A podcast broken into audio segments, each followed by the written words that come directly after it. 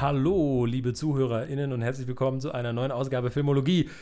Wie immer mit mir, Leo und mit Björn. Heute alles in 1,1-facher Geschwindigkeit, Genau. weil das eine kurze Episode werden soll. Genau. Wir reden über Thor, Love and Thunder und Thor Ragnarök, weil Genau. ich der Meinung bin, wenn wir nur über Thor, Love and Thunder reden, dann wird das irgendwie nur so eine, also, also ich, aus irgendeinem Grund magst du den. Ich mag den prinzipiell jetzt auch, okay, aber, ähm, aber für mich überwiegt dann doch die Enttäuschtheit, weil der Film mich halt auf zwei Ebenen enttäuscht, nämlich als Sequel zu Thor Ragnarök, der ich finde immer noch einer der Mhm. besten von den Marvel-Filmen ist Mhm. und als Adaption von Jason Aarons Thoran, das Ja. was mein Lieblings-Marvel-Comics-Run So. ist. so. Ich äh, wollte aber trotzdem über diesen Film reden, weil ich irgendwie den Eindruck habe, ich, ich falle da voll raus mit meiner Meinung. Ähm, ich falle ja schon mit meiner Meinung zu Ragnarok raus, habe ich auch schon mal gesagt.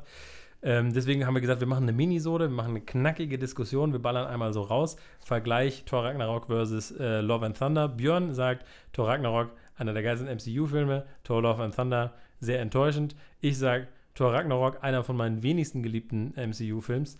Und äh, Thor Love and Thunder fand ich jetzt kein perfekter und auch nicht vielleicht Top-Tier MCU, aber hatte ich mehr Spaß mit auf jeden Fall als mit Ragnarok. Deshalb dachte ich, wir schießen hier so eine kleine Diskussion raus. Dazu konnte ich Björn noch bewegen.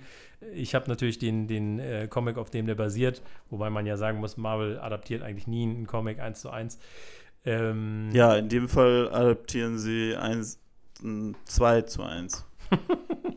also zwei Comics in einen Film gesteckt. Genau, äh, schieß los. Äh, Ähm, los. Ja, also für mich, also erstmal sind Thor Ragnarök und Thor Love and Thunder, finde ich, in vielen Elementen jetzt einfach unglaublich unterhaltsame Filme. Das, Ja. das, das kann man, glaube ich, beiden sagen, weil, also ich habe jetzt von vielen gehört, dass sie mittlerweile finden, dass so Taika Waititis Humor ein bisschen overdone ist mittlerweile, dass die fanden, dass Kork irgendwie zu viel in dem Film war. Mhm. Das mag alles sein, keine Ahnung, ich fühle mich noch nicht overexposed damit, deswegen war ich so, ne, ich habe auf jeden Fall Spaß gehabt mit den Witzen, auch in Love and Thunder, aber ähm, ich glaube, Ragnarök fand ich trotzdem noch mal ein bisschen witziger. So, aber das, das für mich, da sind die, Mhm. da könnte ich jetzt sagen, so wahrscheinlich ein bisschen mehr Ragnarök, ein bisschen weniger Love and Ja. Thunder. Was für mich an Thor Ragnarök so stark ist, ist halt für eine, die, die persönliche Ebene für Thor, Mhm. seine emotionale äh, Entwicklung in dem Film oder sein Ja. emotionaler Zustand irgendwie. Mhm. Und dass der, ich würde sagen, eine sehr starke politische Thematik hat. Mhm. Und das sind für mich Sachen, die beide in Love and Thunder sehr leiden. Da sind Ja. vielleicht, ähm, da sind auch teilweise Ansätze drin, die ich mag, aber, aber es kommt für mich nie zusammen.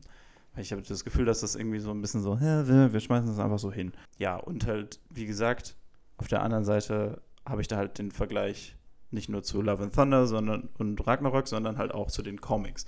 Ja. Was gerade bei dem politischen Aspekt, finde ich, und auch bei dem persönlichen Aspekt nochmal ganz anders aufzeigt, was da möglich wäre. Also bei Ragnarök sehe ich das halt so, dass es ein Film ist, der sich sehr viel mit so Kolonialismus auseinandersetzt. Das ist ja halt auch ein Film von einem Filmemacher, der Maori-Hintergrund hat. Love and Thunder auch übrigens. Ja, ja, ja. Aber da kommt es halt nicht so viel, nicht so stark aus. Ne? Ja. Also, also Thor Ragnarök, da gibt es auch teilweise Aspekte, wo ich denke, da könnte man das noch mehr reinfalten. Aber so viel von diesem Film ist darauf basiert, dass wir lernen, Asgard war eine koloniale Supermacht. Ja. Oder ist eine koloniale Supermacht. Ne? Die Ja. haben diese neuen, neuen Welten, die sie kolonialisiert haben. Ja. Und der Punkt von Hela, der Bösen in dem Film, ist, dass sie das halt nicht nur aufdeckt, sondern so weiterführen will. Deswegen ist sie die Böse.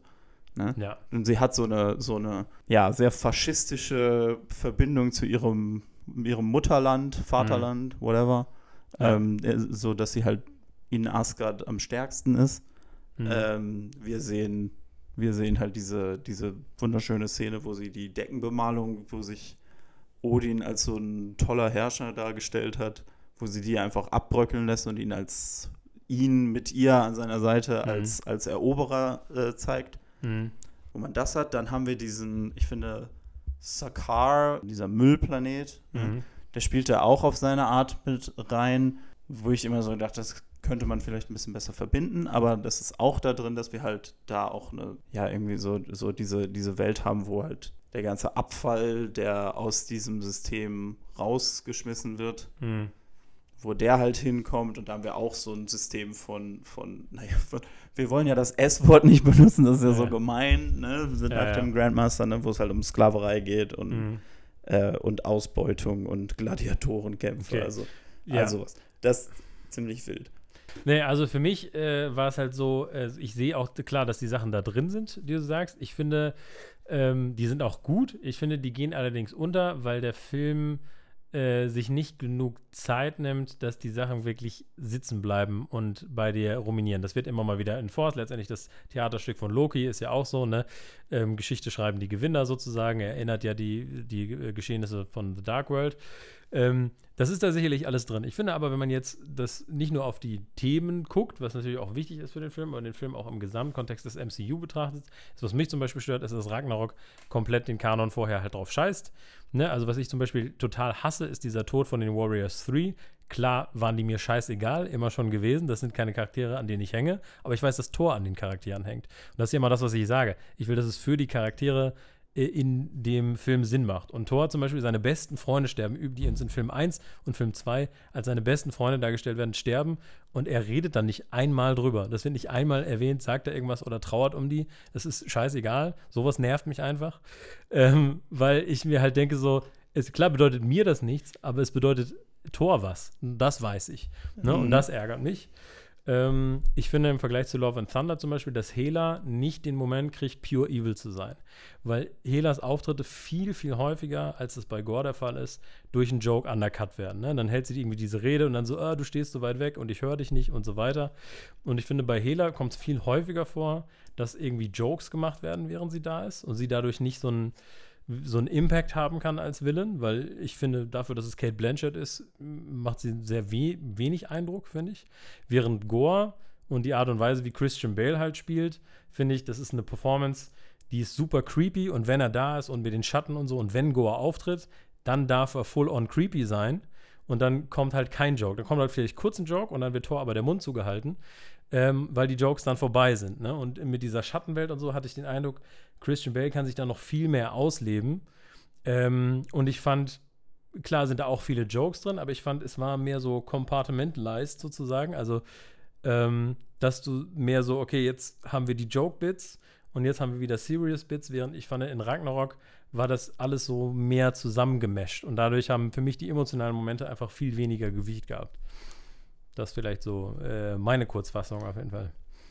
Also zu dem Warriors 3 Ding denke ich so, ja, also das, das, das wird nicht so richtig erwähnt, weil halt, ich, also der Fokus wird halt dann darauf mehr so gelegt, dass er seinen Vater und seine Mutter vor kurzem verloren hat. Aber ja, das kommt nicht so richtig raus. Ich überlege außerdem gerade, letzten Endes kriegt Thor das während des Films eigentlich nicht mit, ne?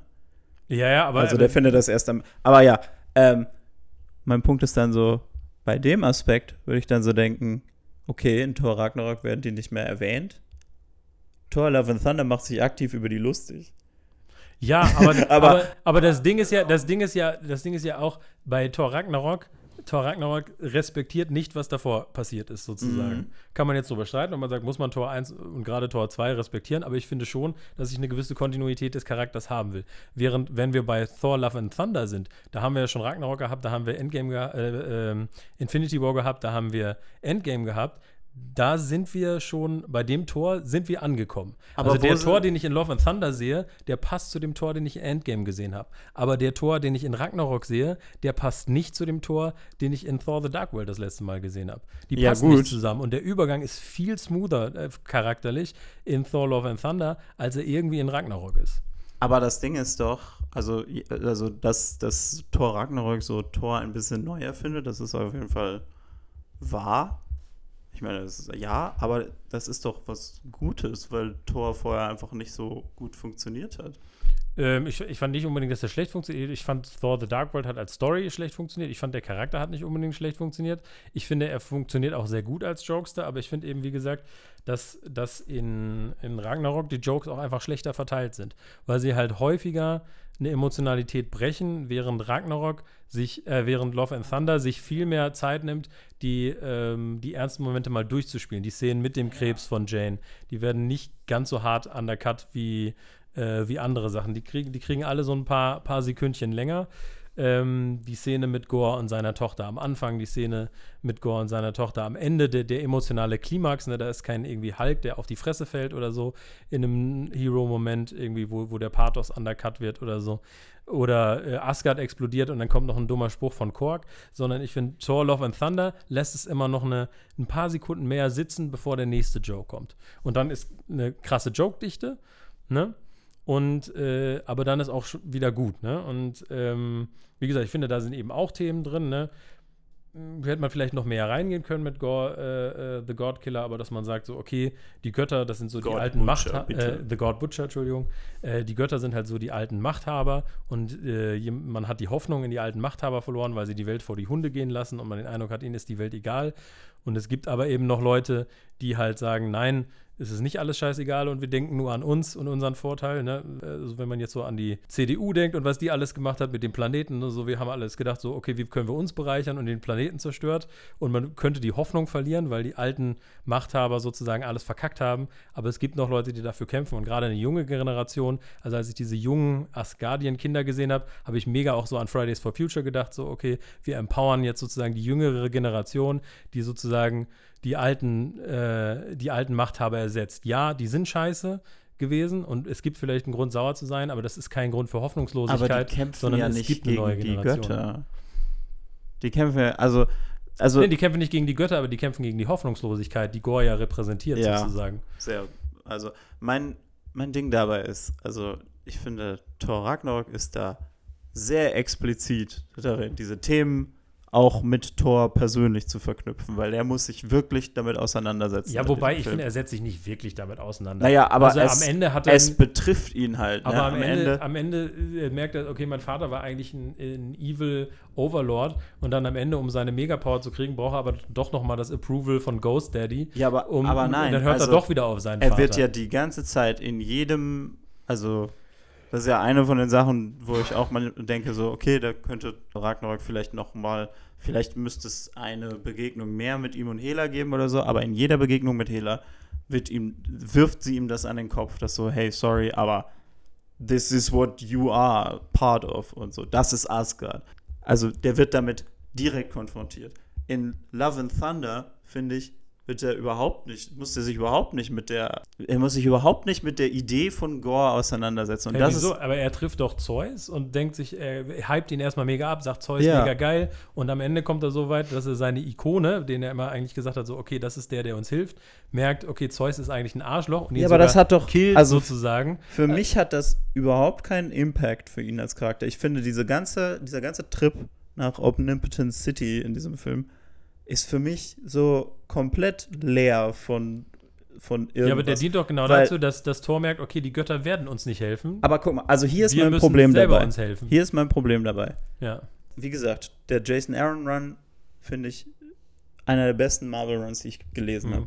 Und da ist das ein bisschen aufgeteilter. Ne? Da ist, also da sind Gore the God Butcher und der Run, wo, oder der Punkt, wo dann Jane Foster zu Thor wird. Mhm die finden nacheinander statt. Und da hat das eine richtige Konsequenz, dass Gore halt kommt und klar macht, Götter sind dieser Macht nicht würdig.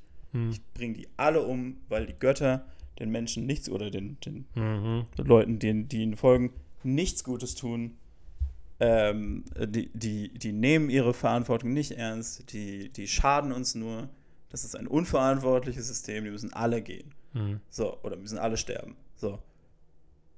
Und das hat für Thor eine Konsequenz, weil Thor sich damit, also erstmal ähm, sieht Thor dann die ganzen Götter, die sterben, versucht halt Gore zu bekämpfen, hat dann immer wieder ähm, Begegnungen mit Gore, mhm. wird immer wieder daran herausgefordert, mhm. sodass er am Ende halt wirklich darüber nachdenkt und dass es am Ende dann in einem, ähm, ich weiß nicht mehr genau, was dann da, äh, wie das dazu kommt, aber jedenfalls, was dann passiert ist, Nick Fury muss, äh, will dann irgendwie Thor besiegen, mhm. kämpfen gegeneinander und Nick Fury flüstert nur in sein Ohr, dass Gore recht hatte. Mhm. Als jemand, der kein Gott ist und mhm. auf die Götter schaut. Und das führt dazu, dass Thor nicht mehr würdig ist und mhm. Mjölnir nicht mehr hochheben kann. Mhm. Das ist eine Konsequenz. Ne, das ist was, wo das den Charakter angeht das ist was, wo das direkt an Thors Substanz geht. Ne? Da hat er Mhm. dann halt auch nicht Stormbreaker, der halt viel stärker ist. Ja gut, aber da weiß ich jetzt nicht, also ob man, äh, also erstens, ob man den Film vorwerfen kann, dass er nicht eine andere Story ist äh, und zweitens weiß ich nicht, ob äh, Naja, Thor ich meine, Ragnarok jetzt er- so viel mehr schwerwiegende Konsequenzen hat. die, Ne? also ich meine, letzten Endes, das ist ja jetzt eine Frage, wie viel ähm, Storytelling, Drama und so wird, aber letzten Endes wird halt sein Zuhause zerstört. Sein Vater stirbt. Äh, Ja, sein Zuhause zerstört, mit dem wir aber auch nicht sehen, dass er jetzt eine mega Verbindung hat. Also es wird ja auch nicht irgendwie aufgebaut, dass äh, Thor Naja. an Asgard hängt. Also das naja, also er verbringt ja den Teil meisten Film seinem- woanders. Ein Teil von seinem Arc in diesem Film ist, ähm, dass er verstehen muss, dass Asgard die Menschen sind und nicht das Land. Ja, er aber es, ja, aber es wird ja in dem Film nicht vorher etabliert, dass er denkt, Asgard ist jetzt das Land und nur das Land. Also, der, die, dass er diesen, dass die Lesson, die er lernt, ist es ja gar nicht klar, dass er die nicht weiß, finde ich, von dem, am Anfang des Films. Also, Also ich meine, am Anfang vom Film ist ja, also er fängt den Film ja damit an, dass er gegen Surtur kämpft, weil er eine Vision hat, dass Surtur Asgard zerstört. Also er Ja. verteidigt Asgard an dem Punkt. Und kommt dann zurück und äh, ist dann so, oh ja, okay, ich muss, ich muss wieder mehr hier sein, weil in meiner Abwesenheit Loki Asgard übernommen hat und so weiter. ja. Aber wie gesagt, ich finde, also da, da gibt es sicherlich Aspekte, wo man Ragnarok da noch mehr machen kann, aber ich finde, Love and Thunder macht da halt fast gar nichts. Und wie gesagt, die adaptieren direkt zwei Comic-Arcs zusammen. Ja, Und ich finde das da schon, also da kann man schon sagen, so, ja, sorry, aber in dem Comic ist es halt Ja, gut, viel besser, es- ohne dass das große Unterschiede wären. Also für mich ist das ein Film, der halt viel zu viel versucht reinzupacken. Ich finde zum Beispiel auch, also, also die Jane Cancer-Geschichte ist halt, finde ich, auch, ja, die kommt für mich zu kurz. Also ich hatte, ich hatte halt den, den Relationship von ihm und ihr habe ich halt viel mehr gespürt. Ich muss sagen, Ja, das macht der Film, finde ich, wirklich gut, weil in Tor 1 und 2, finde ich, hast Ja. du nie das Gefühl so, okay, das ist ein Hammer. Und ähm, was ich ja auch immer der Meinung bin, ich fand es cool, dass es ein Film ist, der so sagt so, hey, romantische Liebe ist etwas, was wir brauchen. Genau. Finde ich super. Vielleicht, ich meine, vielleicht hat mir der Humor auch einfach besser gefallen, weil zum Beispiel, ich finde einfach so The Devil's Anus überhaupt nicht witzig. Einfach, dass irgendwas Anus heißt, habe ich nie verstanden, warum das witzig sein Ja, soll. das ist auch, das ist Äh, auch nicht mein Lieblingswitz. Während ich diese Tor super Ragnarok. annoying äh, Ziegen einfach arschwitzig fand, jedes Mal. Siegen fand ich auch richtig witzig. Aber ich fand, also zum Beispiel, ich fand Zeus, also ich habe richtig viele Leute gehört, die sagen so, Russell Crowe ist richtig witzig. Und ich, fand das, ich, mich hat das überhaupt nicht Okay. Ähm, funktioniert. und äh, ich fand ihn visuell, fand ich ihn auch cooler, ehrlich gesagt. Also ich fand in äh, gerade Thor Ragnarok so diese Szene, die sie da äh, in, in Norwegen oder wo ist das haben, wo man einfach hardcore sieht, dass es Greenscreen ist und irgendwo anders eingefügt. Ähm, die anderen Sachen sind zwar ganz bunt und lustig, aber ich finde so, was der Film halt so mit den, mit den Szenen von Gore macht äh, und solche aber Geschichten, finde ich visuell die- schon irgendwie beeindruckender. Die, ähm, die New Asgard Fight-Szene in äh, Thor Love and Thunder ist auch rough. Ey, ganz ehrlich, ich könnte mir tausendmal Aber- angucken, wie äh, Mjölnir einfach in Teile zerspringt und dann wieder Ja, äh, das ist gut, weil der Film dir das ja auch tausendmal zeigt. wird. Ja, ist ja geil. Aber nein, also ich finde, also wie gesagt, ich, ich, ich finde auch viel an Love and Thunder gut. Ich finde auch, dass äh, die Performance von Christian Bale eigentlich richtig geil ist. Hm. Ich finde aber auch, also wie gesagt, für mich ist das ein Ding, wo ich nie das Gefühl habe, dass, äh, so wie halt, ne, die, die, also T'Challa und Killmonger, Hm. die aneinander geraten und am Ende ist T'Challa so, ah fuck, irgendwie hat er recht gehabt. Ja. Und an keinem Punkt in diesem, an keinem Punkt in diesem Film habe ich das Gefühl, dass Thor irgendwie, also auch wenn er Zeus trifft und so ist so, ah man, this guy sucks. An keinem Punkt habe ich das Gefühl, dass er irgendwie an dem Konzept, dass er ein Gott ist, zweifelt. Ähm, das weiß ich nicht, aber äh, wie gesagt, ich habe den Eindruck, dass es halt darum gar nicht geht in dem Film. In dem Film geht es halt einfach sozusagen die Hoffnungslosigkeit zu zerstören und eben der Film heißt Love and Thunder eben zu ja, sagen. aber dann frage ich mich, warum Gore dann in diesem Film drin ist. Ja, weil das ist der ganze weil Punkt Gore, Ja, aber weil, ja, in den Comics vielleicht, aber in den Filmen ist er eben so uminterpretiert, dass Gore die Hoffnungslosigkeit repräsentiert. Und in dem Fall ist es eben so, dass Thor die durchbricht, indem er sagt, nein, wir embracen einfach Love all the way. Und ähm, dann, äh, dann können wir auch trotzdem noch ein paar äh, Dinger umdrehen, wenn wir halt sozusagen Güte und Kindness und uns für die Liebe entscheiden, anstatt uns für die unsere zerstörerischen Impulse und nihilistischen Impulse zu entscheiden, äh, die vielleicht reinkicken, wenn wir uns so die, äh, den State of the World angucken, sozusagen. Das ist das, was, äh, was ich denke. Ne? Also, Mhm. Ja, aber Also, ich Naja, weiß nicht. Die, dieser Podcast ist ja auch nicht dazu da, dass wir einer Meinung werden. Das war, glaube ich, also auch ähm, für den kurzen Äh, Zeitraum ein bisschen zu viel gedacht. Argumente. ja. Genau, es ging einfach nur darum, dass wir ein bisschen zum Denken anregen. Ähm, ihr könnt euch ja eure eigenen Gedanken machen. Vielleicht haben wir ein bisschen was erzählt, was euch, was euch angeregt hat. Äh, vielleicht seid ihr eher bei Björn, was vermutlich so ist, weil das die, die General Meinung sein zu sein kann. Aber ähm, äh, vielleicht gibt es ja auch den einen oder anderen, der meine Argumente nachvollziehen kann. Nur so ein kleiner Denkanstoß in einer kleinen Minisode, die zwischendurch mal rausgeboxt wird. Und ähm, ja, es gibt äh, ganz, ganz viel zu gucken noch. Also macht ihr, nachdem ihr den Podcast gehört habt, was? Ab ins Kino. Ganz genau.